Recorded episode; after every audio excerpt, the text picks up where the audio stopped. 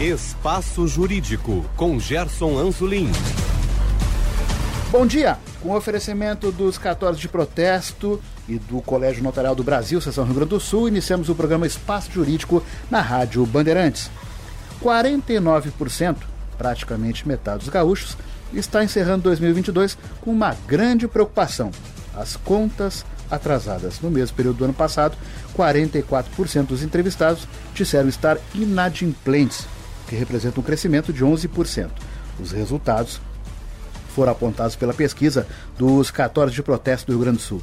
O levantamento foi realizado entre os dias 3 e 22 de novembro e ouviu 700 pessoas em todas as sete regiões do Estado. Este tema será abordado na edição deste sábado do Espaço Jurídico pela coordenadora do Instituto que representa os cartórios de protesto do Rio Grande do Sul, IEPRO-RS, Tânia Mesari, e a economista dos cartórios de protesto do Rio Grande do Sul, Karine Flores. Bom dia e obrigado por atenderem nosso convite. Bom dia. Bom dia. Vamos lá então.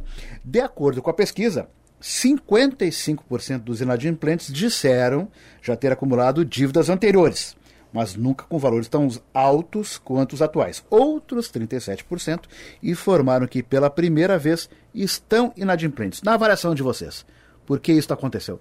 Vamos começar com a coordenadora Tânia. Pode ser. Uh, bom dia, Anzolim. Novamente é um prazer estar aqui uh, trazendo algumas questões que não afligem apenas o Instituto de Protesto, os cartórios de protesto, mas afligem a sociedade como um todo. Uh, talvez uh, alguma coisa que a gente possa dizer que nos chame a atenção é que a elevação das taxas de juro pode ser uma das explicações para o aumento dessas dívidas, né? Porque aí eu faço uma comparação com uma outra questão. Até a última pesquisa que nós realizamos ano passado, nós tínhamos no cartão de crédito a, o maior vilão. Ao passo que financiamentos bancários, eles vinham bem atrás. O que, que a gente percebe hoje?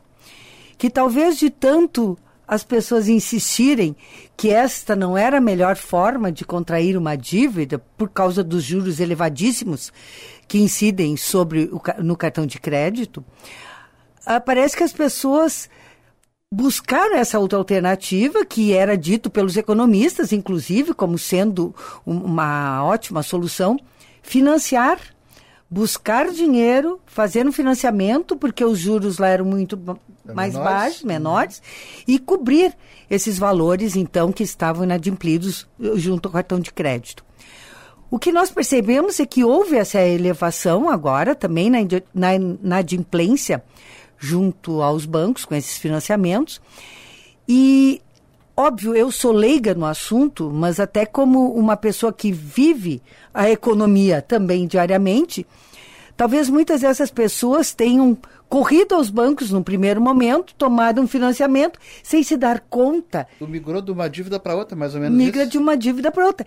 E o que, que elas não se aperceberam? Ah, tá bem, nesse momento o juro que estão me oferecendo nesse financiamento é mais satisfatório. Será que amanhã não, vai, não vamos ter uma alteração? E foi o que aconteceu. Sim. Os juros subiram e as pessoas se viram enroladas também nesta outra forma de financiamento. Karine. Esse é um ponto bem interessante, porque realmente aquilo que a gente fala, as dívidas, elas estão mais caras agora. Quando a gente analisa ali no começo da pandemia, a gente tinha taxa Selic a 2%. Olha tudo que já aumentou. Tá mais caro, é isso? Isso, tá bem mais difícil agora. Então, em primeiro lugar, vem essa questão da taxa de juros, que realmente encarece mais as dívidas.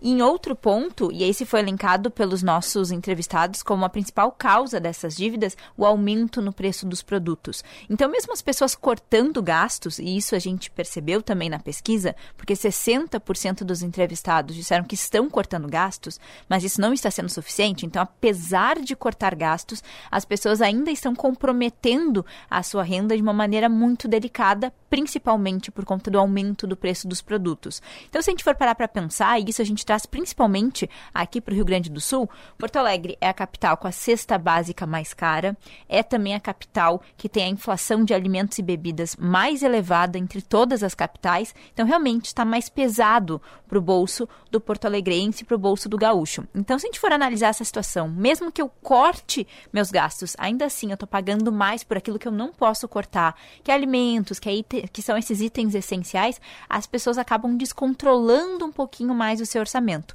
Soma-se a isso a situação que a gente estava de pandemia, que as pessoas estavam segurando mais, depois a situação foi melhorando, foi melhorando, as pessoas foram gastando um pouco mais, que foi o que apareceu em segundo lugar como causa dessas dívidas, o consumo excessivo. E aí a gente junta isso com inflação, junta isso com a taxa de juros mais elevados e a gente uh, percebe esse cenário de pessoas com mais dívidas e dívidas mais caras. Uma questão com vocês, não está necessariamente na pesquisa, mas tal, talvez tenha a ver. Esse cenário da renda dos brasileiros, dos gaúchos, ele piorou a partir de 2020 com a entrada da pandemia? Tem a ver esse contexto? Sim, ele piorou, sim, a pandemia está relacionada a isso e de maneira geral, tanto aquelas pessoas que são empreendedores, os empresários, quanto quem tem carteira assinada, o cenário econômico piorou para essas pessoas Vocês e ainda está ruim. Isso, inclusive em outras. Exato. Exato. E, e, ainda está ruim para muitos. A nossa pesquisa mostrou que, por exemplo, 43% dos empreendedores, dos autônomos, eles ainda não retomaram a renda de 2019, de antes da pandemia. Então, o que a gente percebe, né, Tânia, é que a situação ainda está bem difícil para as pessoas pessoas, mesmo passado esse tempo após a pandemia. É o que nós podemos verificar aqui como causas das dívidas dos gaúchos, algumas coisas chamam a atenção. A primeira, como a Karine já falou, aumento nos preços dos produtos, que isso é inegável, todos nós sentimos no nosso cotidiano, não é? Basta dar um pulinho no supermercado. Basta dar um pulinho no supermercado. Consumo excessivo, e aí óbvio que nós não nos aprofundamos nessa questão na pesquisa, mas o consumo excessivo até pode ser uma espécie de tentativa de retorno àquilo que nós tínhamos antes da pandemia. Porque durante a pandemia, eu lembro bem que uma das alegrias da população era poder ir à farmácia, que era o local que, onde nós podíamos ir, funcionava, e as pessoas iam para a farmácia comprar tudo que elas viam e podiam porque era a fuga, já que não tinha shopping, não havia restaurante funcionando. É, é, e talvez seja isso, Anzolin. É óbvio que isso aqui é, é, sou eu pensando, falando, mas tem muito a ver. E eu ouço isso às vezes. Segundo, ah, uma outra causa, né, para essa causa de dívidas, Perdeu o emprego, ficou sem renda. Lógico, isso nós já sabemos. Também é um reflexo da pandemia. Nem todos os setores ainda retomaram as atividades no mesmo nível de antes da pandemia. Quarto lugar, é, gasto inesperado. O que, que são gastos inesperados?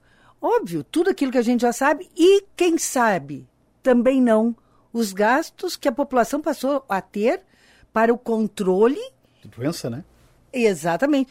Para o controle dessa da, da, da pandemia, né? Para fazer teste, porque quanto custa um teste hoje, né? Então a pessoa tem que ter esse dinheiro e também tem que ficar em casa. Imagina, um profissional liberal que depende uh, do seu trabalho para sair à rua e vender, aquele período que ele precisa ficar isolado, é, é óbvio que Sim. ele uh, tem um gasto inesperado também. Outra causa teve redução de salário e de renda. Isso também foi bastante frequente na pandemia e talvez não tenha sido ainda possível recuperar. E um dado que chama atenção, Anzalim, e esse eu acho que mereceria um estudo, quem sabe façamos essa pesquisa, é divórcio. Alguns alegaram como sendo causa das dívidas divórcio. Pois é, não, e aumentou realmente o Exato. número de divórcios no Brasil durante o período da Sem pandemia. Dúvida. O pessoal não sabia mais conviver no dia a dia. Exato. Passar Exato. o dia inteiro com a mulher ou com o marido é. não deu muito certo. Exato. E essas questões todas eu acho que afloraram, né? Porque realmente não é fácil conviver 24 horas uh, com a mesma pessoa e eu não diria apenas conviver ter que dividir todas aquelas tarefas. Quem sabe os dois ou um tendo que trabalhar home office, tendo que manter o seu trabalho, a sua atividade, e o outro, quem sabe, tendo que dar suporte a isso. Ah. Então, o número de divórcios aumentou e, óbvio, com isto, aumentaram os gastos e, quem sabe, as dívidas. Né? Talvez. Como Sim. eu digo, isto é algo que merece ser estudado. Isso é sociológico também. e tudo isso, Anzolim, porque aí o outro dado demonstra isso, a ausência de uma reserva de emergência. Nossa pesquisa mostrou que 62% dos gaúchos não tem. Nós vamos falar sobre isso bem especificamente. Eu quero voltar um pouquinho ponto que vocês colocaram aqui, é, cartão de crédito, empréstimos em bancos. A questão do cartão de crédito. Isso me lembro ah, já lá, né, já estou passadinho um pouquinho também, né? Lá nos anos 80, era a questão do cartão de crédito era o que a gente chamava de navalha. É, olha, não acumula, não, não paga o mínimo, não paga o mínimo. Uhum. E segue a mesma coisa. Exato. O cartão de crédito, como aparece na pesquisa, segue como principal vilão é. das dívidas. 30% dos entrevistados fizeram menção a este fato. E existe, na avaliação de vocês, uma dificuldade das pessoas em lidar com o cartão de crédito, saber que ele é bom, mas bem planejado. Agora, mal planejado, vira uma bola de neve. É, talvez também, Angelim, uma, além dessa questão que me parece que sempre existiu, sempre foi conduzida dessa maneira, porque eu lembro bem que a, até quando se é criança, quando se é jovem, né, qual é a ideia que se tem de um cartão de crédito?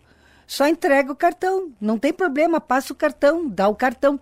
Por quê? Porque esse é um financiamento rápido, ah, é, é, óbvio que isso é rápido, é fácil, não necessita de burocracia nenhuma.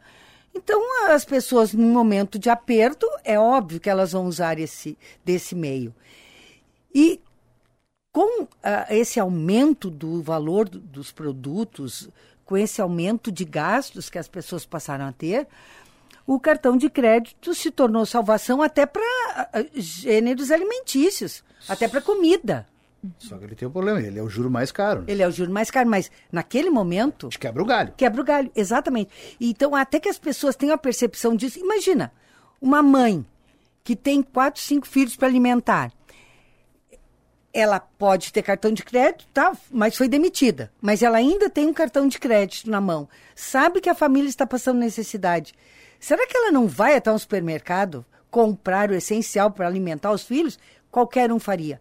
Depois ela vai ver como ela resolve. Mas, sem dúvida nenhuma, me parece que isso é uma das causas desse aumento e da tal vilania do cartão de crédito. E tem também a questão da educação financeira que entra nisso, porque as pessoas muitas vezes elas veem aquela parcela cabe no meu bolso. Ah, é, o valor é mil reais, mas eu faço em dez vezes, essa parcela eu consigo pagar. O que é importante é que as pessoas elas organizem seu orçamento e elas somem parcela com parcela para ver se aqueles cem reais já não vão ficar apertados dentro de várias outras parcelas. Uhum. Às vezes uma compra que tu fez há um ano atrás, tu ainda está pagando aquela parcela. E assim vai se formando a bola de neve. As pessoas precisam sempre sempre ter essa consciência. A gente sabe, é chatinho anotar seus gastos, ter o controle do seu orçamento, mas isso é muito importante. Porque quando tu olha aquela parcela pequenininha, e nas propagandas investem muito nessa coisa, né? Fazem 12 vezes, em 36 vezes, bah, isso eu posso pagar. Mas será que isso, somado aquelas todas as outras parcelas que tu já comprou, será que tu consegue?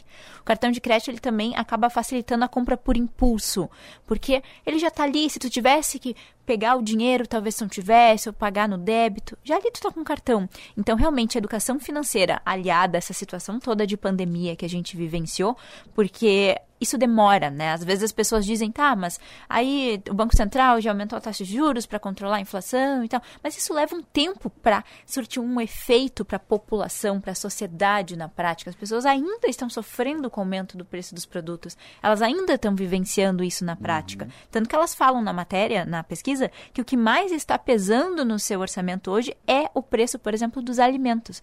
E esse número cresceu em comparação com o ano passado. Uhum. A gente teve alguns meses de deflação esse ano. Mas por que, que as pessoas ainda estão sentindo o preço dos alimentos, porque os alimentos estão realmente caros. Uhum. Então, às vezes, a gente vê, ah, a inflação não está tão alta, a gente vê, teve deflação, mas a gente está vendo o índice geral. Quando tu vai no detalhe, tu vai no preço do leite, que teve um aumento de 70% em, até julho, quando a gente fosse pegar os 12 meses. Isso é muito alto para uma família, para uma mãe que compra o leite. Então, às vezes, quando a gente vê o índice geral, o índice geral não diz exatamente o que a população, que a pessoa lá no supermercado está sentindo. Uhum. E lembrar que cartão de crédito não vale aquele slogan, né? O céu é o limite. Ele tem limite. Né? Agora a questão do empréstimo em bancos financeiros essa questão dos juros, elevação das taxas, isso foi veio numa crescente nos últimos 12 meses? Sim, se a gente for olhar, por exemplo, em março de 2021, a gente estava com uma taxa de 2%. Porque isso aconteceu muito por conta da pandemia, era interesse do Banco Central, como a gente estava vendo uma situação que as pessoas não estavam consumindo, porque estava todo mundo trancado em casa, era uma situação muito emergencial, eles resolveram baixar a taxa de juros para incentivar o consumo. Aí baixou lá para 2%, uma taxa super baixa. Aí a situação foi mudando, as pessoas foram voltar a comprar e a inflação foi subindo. Aí é o reverso, para controlar a inflação, a gente tem que aumentar a taxa de juros. E aí se for comparar março de 2021, que estava estava 2%. Para março de 2022, já estava em 10,75%. Olha o baita pulo em um ano. E agora está em 13,75 no final de 2022. Então, assim, esse é o remédio, é um remédio amargo para tentar controlar a inflação, mas isso aconteceu. E aí se esbarra exatamente no que a Tânia falou, dessa questão de as dívidas ficaram mais caras, porque tu não consegue mais trocar uma dívida por outra, ou se tu vai tentar isso, tu esbarra nessa, nessa taxa de juros altíssima, porque a Selic, ela é só um parâmetro, né? A gente sabe que a taxa de banco e taxa de cartão de crédito é muito mais elevada. Mas aí está o problema.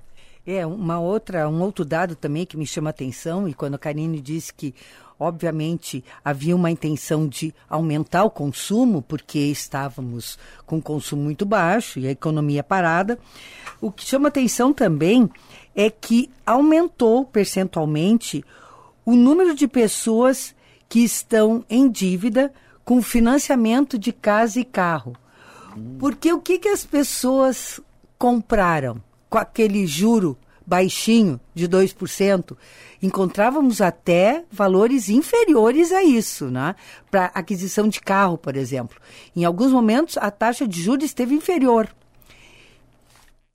Hoje, o que, que acontece? As, as pessoas não se deram conta que um dia esse juro ia subir, todos compraram um carro, o pessoal trocou de apartamento, comprou casa, porque sentiram necessidade de morar numa casa em um espaço melhor, porque obviamente já não dava mais para viver quatro pessoas num, num, estúdio, num quarto e sala. Compraram porque o juro estava baixo. Qual é o juro hoje? Por isso é que chama atenção também esse dado. Financiamento de casa e de carro. Estão empatados ali. Uhum. Uh, 5% da população diz ter esse tipo de dívida. Uhum. A pesquisa também apontou que os valores das dívidas estão entre R$ 1.500 e R$ 2.500 para 25% dos inadimplentes. 97% dos entrevistados informaram que aceitaram negociar com os credores e 89% pagariam as contas em atraso se fossem intimados pelos cartórios de protesto. Isso é um bom indicativo? Isso. As pessoas têm ciência, olha, estou com um problema. À medida que eu puder resolver, eu quero resolver.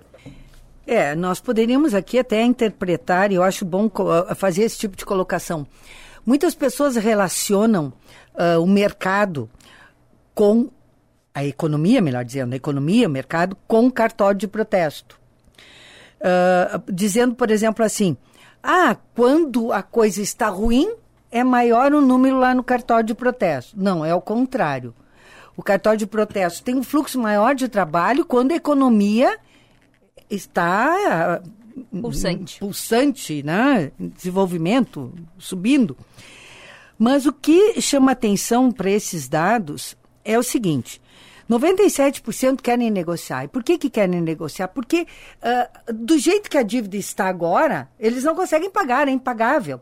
E todos sabem que ficar inadimplente é muito ruim. Não se sabe os efeitos disso. Pode ser que as pessoas inadimplentes nunca sofram nenhum tipo de restrição por conta disso.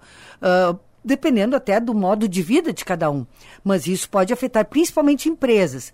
Então está havendo sim negociação. E a gente percebe isso porque uh, nós que trabalhamos diretamente percebemos que em alguns momentos as dívidas são retiradas da cobrança porque houve uma negociação, então uh, já não é mais devido aquele valor, enfim.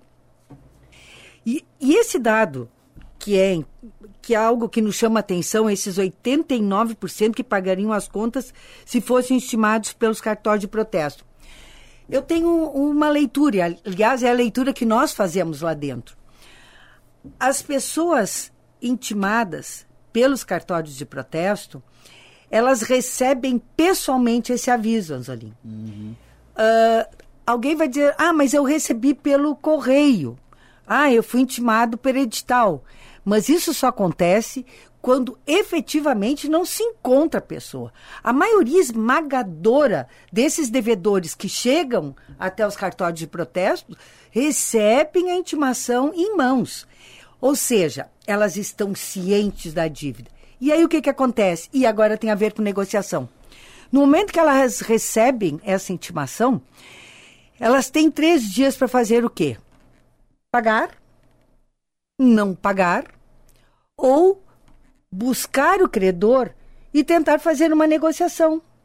Ou seja, aqueles três dias ela recebe um alerta dizendo: olha, tu ainda tens uma oportunidade de fazer com que isso não cause prejuízo maior para ti. Procura o credor, tenta negociar com ele antes dessa dívida, então, não paga, ser levada a protesto, causando alguns problemas uh, financeiros, né, de crédito. Então, isso é um dado que chamou atenção por causa. Uh, ou ainda, aí tem mais uma questão. Por que, que tanta gente diz que pagaria no cartório? Porque há uma confiabilidade. As pessoas confiam, até porque, eu não diria em Porto Alegre, mas no interior, todos conhecem uhum. o tal do cartório. Então, se chega alguém do cartório, eles vão fazer de tudo para pagar o, o cartório. Conhece até o titular. Conhece, sabe o nome. No nosso caso, eu não vou dizer para não fazer comercial, mas eles diriam, vem lá do fulano, né? uh, vamos para outro ponto aqui. 13 terceiro salário que os entrevistados falaram sobre a utilização do 13º pagamento de dívidas? Estava na previsão da utilização deste recurso? Sim, isso é bem importante. Então, mostra linkando com essa questão da negociação, que as pessoas uhum. realmente querem negociar. Então, chama atenção que 34% dos entrevistados disseram que vão usar o 13º para pagar dívidas. Uhum. Isso é muito importante, porque essa é a principal dica. O uso do 13º salário tem que ser em primeiro lugar como prioridade a pessoa usar para pagar dívidas. Esse é o ponto principal. Que é um extra, né? É um extra, é um extra. É um extra. Então, é preciso que as pessoas aproveitem essa oportunidade. E aí, ah, digamos, meu décimo terceiro não dá para pagar toda a dívida. Aí vai lá e negocia. Olha, eu tenho tanto. Faz a proposta, procura. Às vezes as pessoas ficam quietinhas com aquela Sim. dívida, né? Esse não é a melhor alternativa. Não pode adianta. Uma, ele pode dar uma entrada. Pode dar uma entrada. Se tu ficar escondendo a dívida ali, ela não vai desaparecer. Não. ela vai continuar ali. Então, usa o décimo terceiro salário, mesmo que não dê para uh, pagar tudo, para fazer aí, seja uma entrada, um parcelamento, uma proposta. Então, esse é o objetivo número um. Para aqueles que não têm dívida, o que, que, é o ideal? É as pessoas usarem esse salário extra para pagar antecipado os impostos. IPTU, IPVA, qualquer conta de início de ano, seja seguro de veículo, que elas tiverem para pagar, elas aproveitem essa oportunidade de pagar antecipado com descontos, que é uma forma de ganhar dinheiro, de economizar e aí ficar com sem dívidas. Então agora eu vou com um ponto com vocês, já foi citado aqui, mas agora a gente entra um pouquinho mais a fundo. Planejamento financeiro. Esta é a principal tática ou ferramenta para evitar dívida. O que a pesquisa indicou sobre esse ponto? Vamos lá.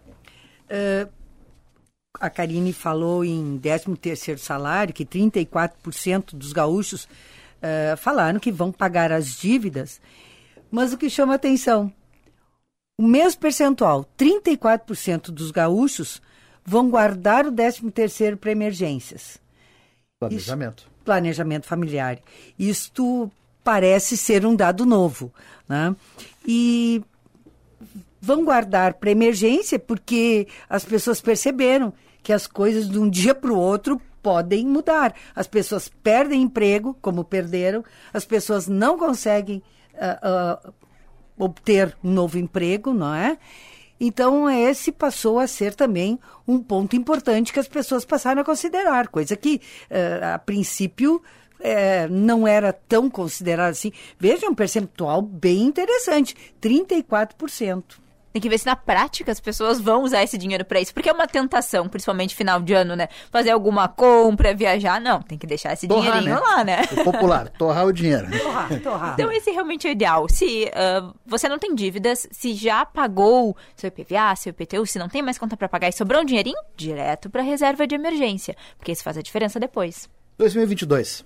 Ele foi um ano de corte de gastos para os gaúchos, que apontou a pesquisa. Corte de gastos, 60% dos gaúchos cortaram gastos, principalmente no setor de serviços. Aí entra aquela questão: restaurantes, bares, cinema, idas a salão de beleza, estética, barbeiro. Eles cortaram principalmente, por isso que quando a gente fala aquela questão que ainda tem alguns setores sendo atingidos, é principalmente esse setor, setor de serviços, setor de lazer, eles ainda estão enfrentando aí esses cortes dos gaúchos porque tem que cortar de alguma forma, né? Tu não vai conseguir cortar a água e a luz, tu corta o que pode não, ser e... cortado.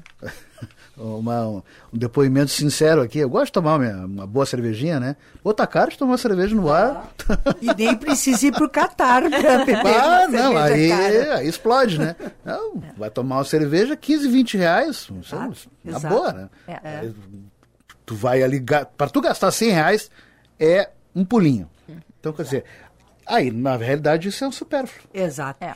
Mas uh, também tem um dado aqui na pesquisa que chama atenção quando as pessoas falam que vão cortar gastos, que não vão ir a bares, restaurantes, cinema, uh, cancelaram TV por assinatura, streaming, uh, compra de supérfluo, não foram ao salão de beleza.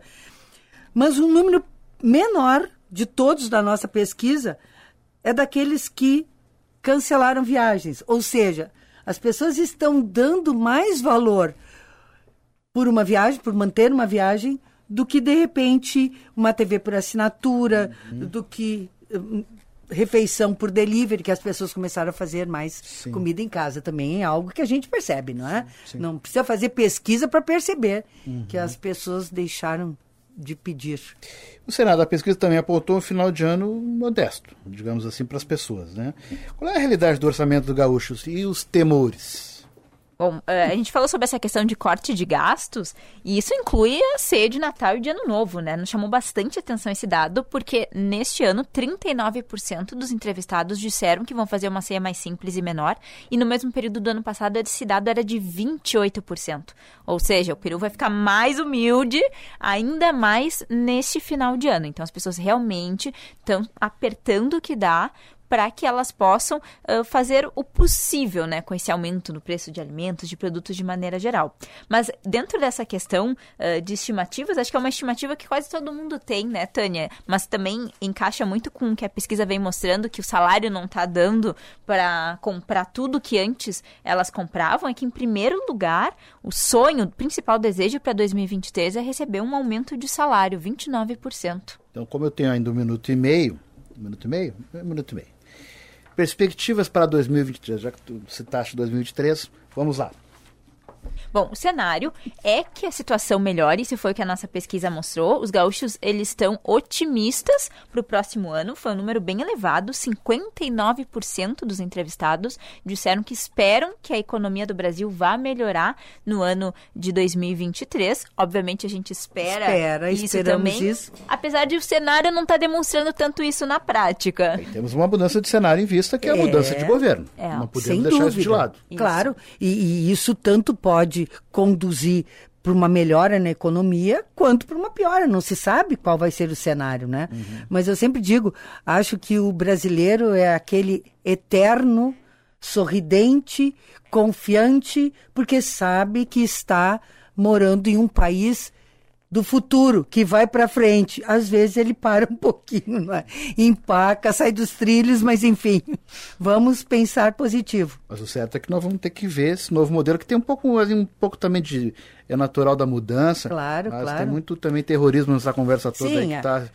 Infelizmente, Exato. que está se apresentando. Porque não se sabe a reação do mercado, né? Esse ser que ninguém ah, vê, ah, é, que ninguém conhece, ninguém sabe, mas que pode nos levar para um lado ou outro, não é, Angelim? Sem dúvida alguma. Espero que seja um lado bom. O lado bom. e eu gostaria de agradecer as participações da coordenadora do Instituto que representa os cartórios de protesto do Rio Grande do Sul, IEPRO-RS, Tânia Mesari, e a economista dos cartórios de protesto do Rio Grande do Sul, Karine Flores. Obrigado pelas participações. Obrigada, Anzolinha. É sempre um prazer estar aqui com vocês, estar aqui na, na Rádio Bandeirantes e desejando a todos, os teus ouvintes, um bom Natal, um próspero ano novo e uma ceia gorda no ano que vem. Exatamente, que seja melhor. Bom, para vocês, obrigado mais uma vez pelas participações. Sugestões podem ser enviadas através do e-mail sju17.gmail.com. Retornaremos na próxima semana com uma nova entrevista. Bom dia, bom final de semana a todos.